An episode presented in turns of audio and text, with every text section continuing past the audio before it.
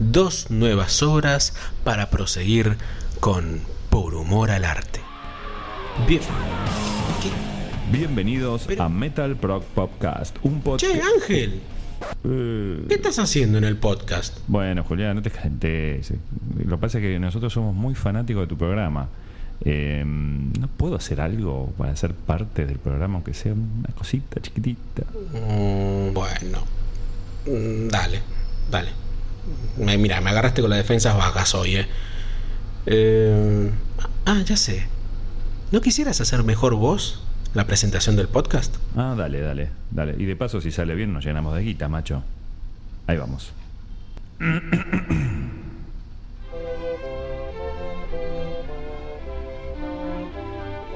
Bienvenidos a El Catálogo de Mastropiero. Capítulo de hoy: Entreteniciencia familiar. Canción a la independencia de Feudalia. Muy buenos días, muy buenas tardes, muy estén dando play en estos momentos. Mi nombre es Julián Marcel y les doy la bienvenida a lo que es el episodio número 47 de El Catálogo de Mastropiero, este podcast que desde septiembre del año pasado, desde el 2019, ya estamos entregando asiduamente cada miércoles el análisis de todas y cada una de las canciones del conjunto de instrumentos informales Lilitier. Este es el último episodio del año, más no el último episodio de la temporada. La semana que viene, el 6 de enero, vamos a estar transmitiendo lo que va a ser el último episodio de esta tercera temporada, donde vamos a estar finalizando el análisis de las obras que corresponden a Por Humor al Arte, el espectáculo número 18 de Lelutier y que justamente estamos analizando antes de tomarnos un merecido descanso. Supuestamente, el 8 de enero del año que viene, de este próximo año, que vendrán pocas horas nada más, iba a estrenarse Más Tropiezo de Más Tropiero. Sinceramente no tenemos ningún tipo de noticias sobre lo que es la actualidad de Lelutier en estos últimos meses. Un espectáculo que iba a estrenarse en mayo, después se pasó para noviembre y luego se pasó para enero.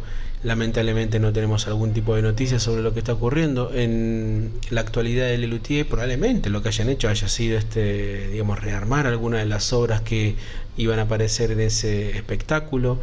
Em, pero no mucho más, o sea, no mucho más eh, detalle de lo que, bueno, de lo que la pandemia impidió eh, a realizar con este nuevo espectáculo de Lelutier.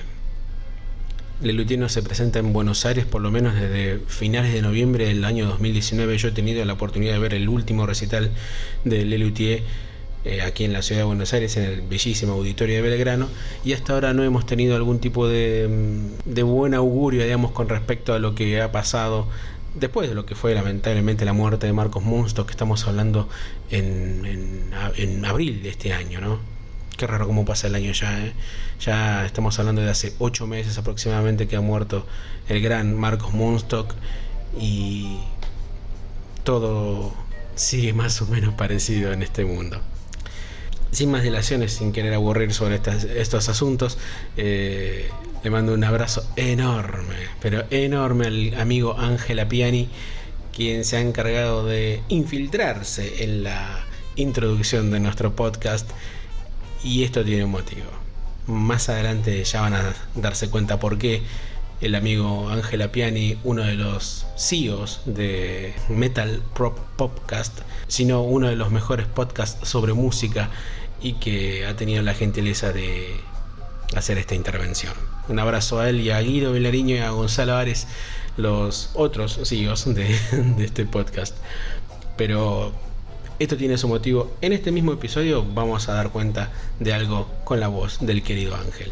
Como bien dijo él, justamente en esta presentación vamos a encargarnos de dos obras que tienen una curiosa particularidad, que son obras que han tenido eh, una reversión y que han sido retocadas a partir del tiempo, es decir, a partir de las distintas eh, reversiones en antologías o en diversos espectáculos de Lelutier. Estamos hablando de entreteniciencia familiar y de canción a la independencia de Feudalia. Vayamos con la primera, que es el opus 97. que es una obra que le pertenece en música a Ernesto Acher y en música a Marcos Munstock. Y esto tiene una explicación. Si bien existieron siempre los programas ómnibus en Argentina, al menos de los años 60, con lo que fue Sábados Circulares de Pipo Mancera, hacia los años 80 este tipo de programas se reflotaron a través de un conductor como lo fue Sergio Velasco Ferrero. Los programas ómnibus en Argentina, para aquellos que son de otros países, son el equivalente a lo que en Latinoamérica se llamarían programas contenedores y que han tenido muchísimas este, versiones o muchísimos paradigmas, digamos, justamente en estos países. Por ejemplo, siempre en domingo, como fue en México, sábado gigante en Chile, el super sábado sensacional en Venezuela. Estos programas también han encontrado en su réplica la TV hispana de Estados Unidos y también en Italia con los programas que se llamaban La Doménica, ¿no? De hecho, una sección de la tanda de Lelutier con el ejemplo de la Kermés de los sábados es una burla de ese tipo de programas que eran muy extensos en su mayoría, duraban cerca de 5 o 6 horas. Y que buscaban de una manera permanente captar la atención de los televidentes.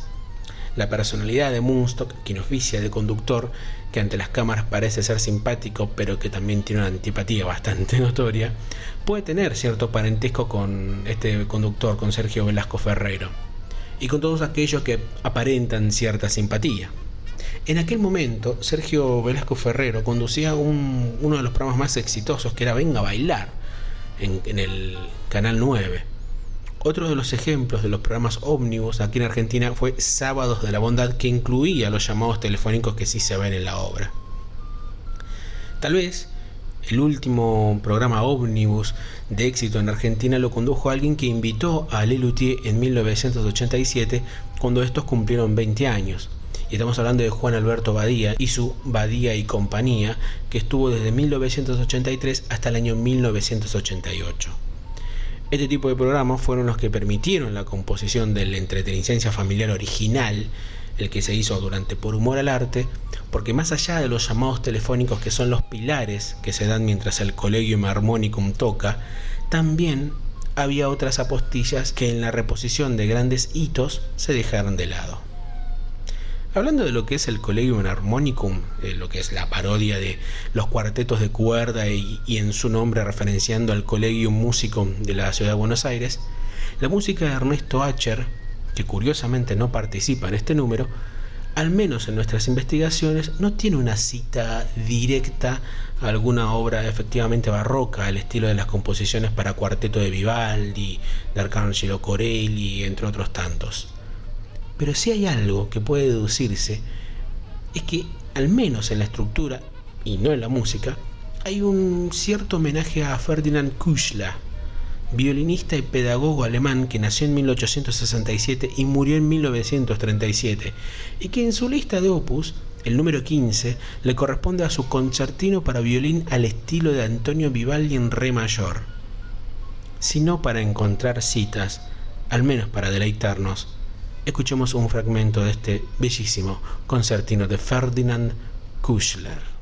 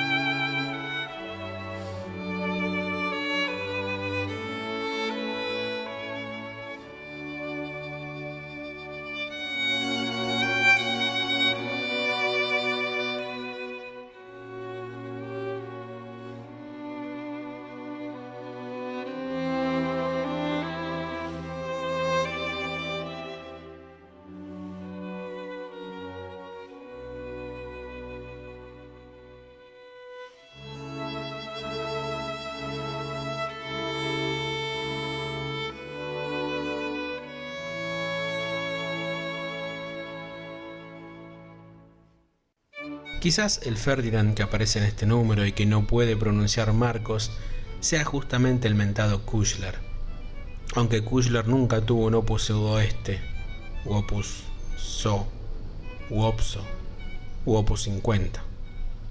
Lo interesante de esta obra es que a lo largo de la historia en que fue representada, sufrió cortes, merced a los cambios televisivos que hubo. Si en la versión de Por Humor al Arte contiene chistes que eran parodias o citas a las características de los programas contenedores y que escucharemos a continuación, en la versión de Grandes Hitos, los chistes se reducen a los llamados telefónicos que deben adivinar el nombre de la sonata que está sonando. Si bien habían pasado solo 8 años desde la última vez que se representó en Por Humor al Arte hasta el año 92 cuando se estrenó en Grandes Hitos, los cambios que aparecen en la obra también tienen que ver con los cambios que hubo en la televisión. El programa más conocido de sorteos que había en Argentina era Hola Susana, conducido por Susana Jiménez, pero como ese había otros tantos programas, y los programas contenedores empezaban a mermar hasta su desaparición. La segunda reposición en una antología de esta obra fue incluida en Gran Reserva, el último espectáculo que Lelutier realizó y que no difiere de la versión de 1992, con la salvedad que incluye la voz de invitada y en playback de Norma Leandro, la notable actriz, quien ya había participado del mismo modo en Valdemar y el hechicero de los premios Mastropiero, y que sirvió para abrir el espectáculo en lo que creo yo un buen tino. No hace falta reiterar las veces que se presentó esta obra porque ya lo hemos dicho, pero lo que vamos a escuchar para cerrar esta parte es escuchar un fragmento de lo que fue la versión original de Entretenicencia Familiar con algunos chistes que en las posteriores antologías no fueron incluidas. Sepan disculpar la calidad del audio, pero esta versión proviene de una cinta grabada en cassette por un aficionado perteneciente a la primera temporada de Por Humor al Arte en el Teatro Coliseo de Buenos Aires en el año 1983. Marcos Munstock en la conducción, Carlos López Pucho y Daniel Rabinovich en los latines, Jorge Marona en el chelato y Carlos Núñez Cortés en el clave. Porque esto es entretenimiento familiar, ya nos disponemos a disfrutar de toda la alegría, el corrido y el ritmo, el, y el ritmo clásico de Colegium Harmonicum. A ver esta palma. Entretenicencia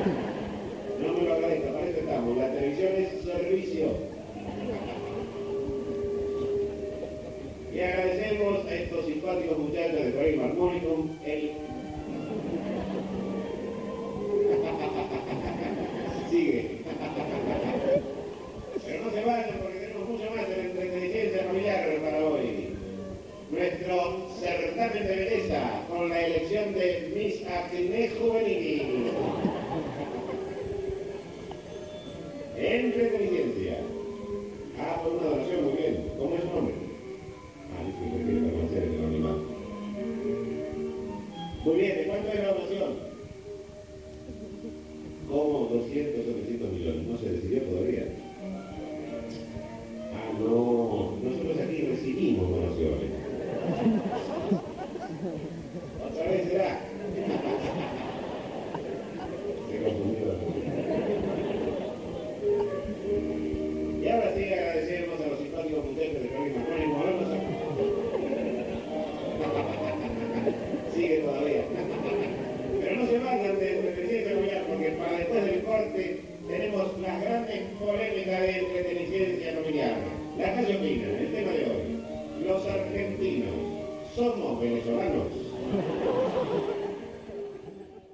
Una de las particularidades que he notado a la hora de producir este episodio 47 de nuestro podcast es que a las dos obras que vamos a analizar y como hemos mencionado al principio han tenido una reversión total a la hora de ser antologadas en un futuro espectáculo.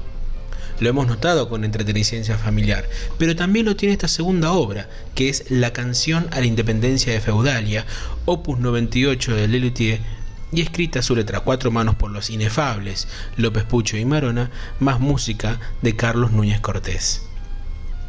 Si bien no está parodiando a un himno en particular, lo que sí tiene la obra es la tonalidad mayor en la que están compuestas muchísimos himnos de todas partes. El de España, Inglaterra, Italia. Incluso el argentino tiene esa particularidad, porque como bien ha comentado y al que recomiendo seguir en su canal de YouTube, Jaime Altozano, estas obras muchas veces eran canciones militares o bien obras compuestas para bandas militares. De hecho, las obras militares y los himnos patrióticos serían algunas de las más parodiadas a la historia de Lelutier. Haciendo una improvisada lista, podemos decir Ya el sol asomaba en el poniente, el desfile militar de la suite de los noticieros cinematográficos, la marcha de las porristas de la Universidad de Wildstone y la marcha de la conquista. Todas estas obras las pueden encontrar en anteriores episodios de nuestro podcast para saber sobre su composición. En futuros espectáculos, y por ende también en futuros podcasts, aparecerán el acto en Banania de vigésimo aniversario y obviamente la comisión en Bromato de Armonio. Pero volviendo a la obra, como muchas veces ha ocurrido con los himnos verdaderos, con esta canción La Independencia de Feudalia, la versión original también sufrió recortes en su letra. Según cuenta su compositor musical, Carlos Núñez Cortés, la letra original tenía 10 estrofas elogiando las virtudes de Feudalia, pero luego se redujeron a 6 estrofas en el día de su estreno en Rosario, el 15 de junio de 1983, luego a 5 para posteriores representaciones y luego con apenas 3 estrofas, al menos durante Por Humor al Arte. De hecho, lo que vamos a escuchar a continuación es la versión que se interpretó en el Teatro Candilejas de Bahía Blanca, en la provincia de Buenos Aires, aquí en Argentina, en la fecha del 27 de abril de 1984, en donde el himno ya tiene las tres estrofas mencionadas. Como en la obra anterior, les pedimos disculpas a nuestro público por el sonido que tiene esta obra, ya que fue grabada por cassette por un aficionado. Cantemos la canción de la independencia, con un ojo puesto en la historia y otro en el presente y otro en el porvenir.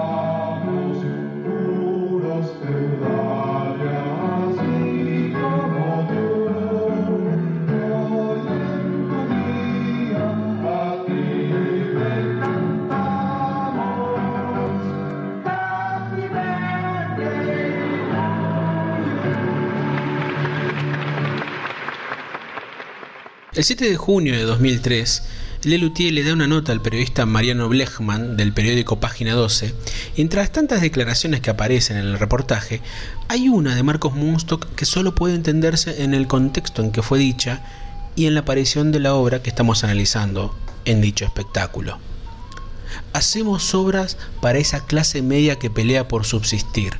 Seguimos haciendo un espectáculo para esa gente que siguió yendo a los teatros después de la crisis. Brevemente digamos que las políticas neoliberales que comenzaron en los años 90 en Argentina, junto con la patética dirigencia política que nos representaba, generaron a fines del año 2001 un estallido social y que en el año 2002 derivó en una crisis política y sobre todo económica inédita hasta ese momento. En ese mismo año 2002, el 24 de mayo en Rosario, Lelutier llevó adelante su tercera antología, Las obras de ayer, El refrito y entre las obras que aparecían, una de las que incluyeron fue esta canción a la independencia de Feudalia. La característica que se destacaba en esta versión era que la letra había sido cambiada en un 75%, dejando solamente su estrofa final. El resto de la obra tenía referencia a los gobernantes, funcionarios y a las bancas extranjeras y locales. Si bien más conocida esta versión a través de la versión en DVD, es curioso que esta obra deja de ser humorística para pasar a ser de protesta a partir de su sarcasmo. De hecho, notarán que la versión del DVD, las risas son reemplazadas por aplausos. Y como hemos escuchado, la versión original seguía conservando su raíz humorística. Si bien es cierto que Argentina atravesaba una crisis económica fuertísima, como tantas veces, Lelutier nunca se pronunció de manera cabal sobre una cuestión asentada en el presente. Probablemente la locución en italiano del rey en el sitio de Castilla de Recital 75, cuando habla de los fascinerosi que buscan cambiar los tradicionales modos de vida occidentales y cristianos, parodiando el discurso conservador de los años 70, sea lo más parecido a esa pronunciación asentada en lo actual pero con la canción de la independencia de Feudalia, esta pronunciación tenía una formalidad poco frecuente en Lelutier. Con toques demagógicos o no, esta versión remozada se presentó en la primera temporada de las obras de ayer, me ha tocado verla en vivo afortunadamente, y unas pocas presentaciones de la segunda temporada. Después, no volvió a reescribirse y tampoco volvió a representarse.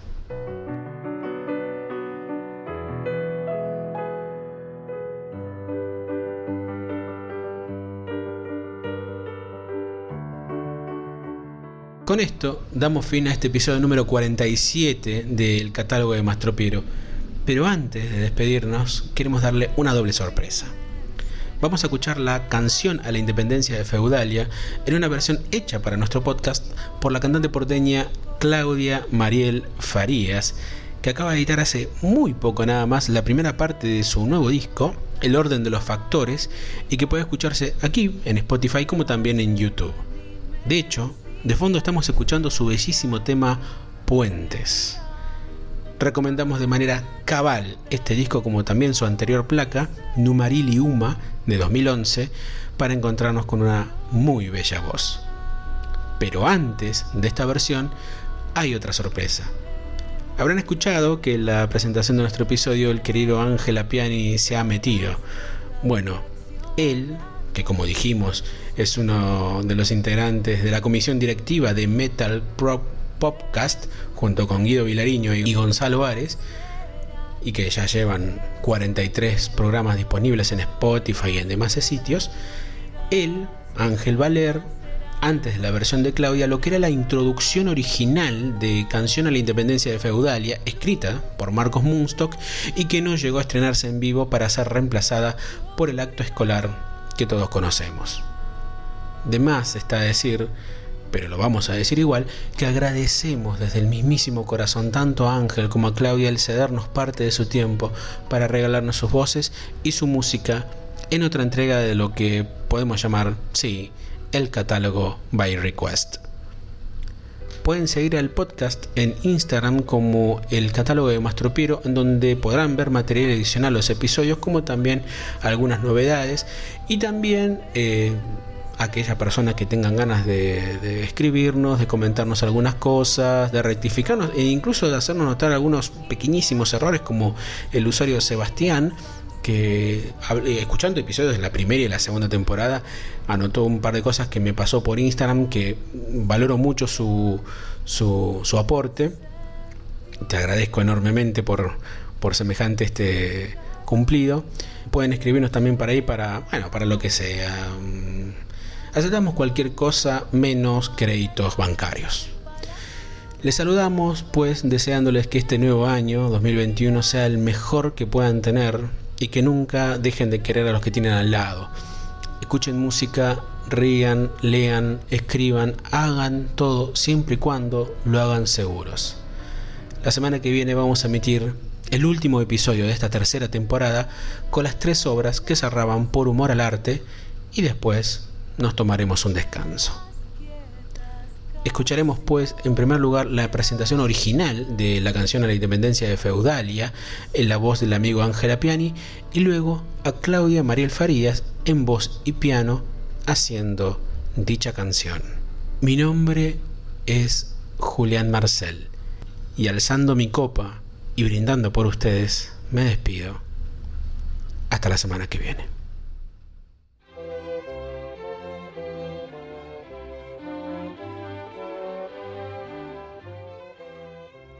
Una de las tareas más insólitas que le tocaron a Mastro Piero en su carrera de compositor fue la música de una canción patriótica para los grandes festejos del centésimo sexagésimo séptimo aniversario de la independencia de nuestra hermana República de Feudalia. En verdad, después de 167 años transcurridos desde el fin de la dominación española, pocos feudales recordaban de quién se habían independizado y algunos empezaban a preguntarse si realmente se habían independizado de alguien. Fue por eso que el gobierno de Feudalia decidió organizar una fastuosa celebración con motivo de dicho aniversario. Pero algunas temerosas voces se dejaron oír opinar que 167 años no era una cifra que justificara tan especial y pomposo homenaje. Las autoridades promulgaron entonces un decreto por el cual, para todos los fines y en todo el territorio de la nación, se otorgaba al 167 la jerarquía de número redondo. La celebración se realizó según lo previsto y Mastro Piero compuso la música de una solemne canción para el Día de la Independencia. Los versos de la misma fueron escritos por el propio director de difusión y propaganda, el poeta oficial don Anastasio López. Anastasio López era una figura encumbrada del régimen, pese a que sus comienzos habían sido muy humildes, como ministro de Cultura. Lamentablemente, ciertas ambigüedades y contradicciones en los versos de la canción disgustaron a sus superiores y Anastasio pasó a ser de la noche a la mañana el hombre fuerte más débil del gobierno. Tuvo que jurar por escrito que en adelante solo diría la verdad y nada más que parte de la verdad. También que en los comunicados a su cargo no se tocaría la política y que en las conferencias de prensa no se tocaría el sexo. Poco tiempo después, Anastasio López decidió retirarse de la función pública y refugiarse en su afición poética, en el cariño de sus hijos y en la Embajada de Bélgica. A continuación escucharemos Canción Patriótica para el Día de la Independencia de Feudalia, con música de Johann Sebastian Mastropiero sobre versos de don Anastasio López.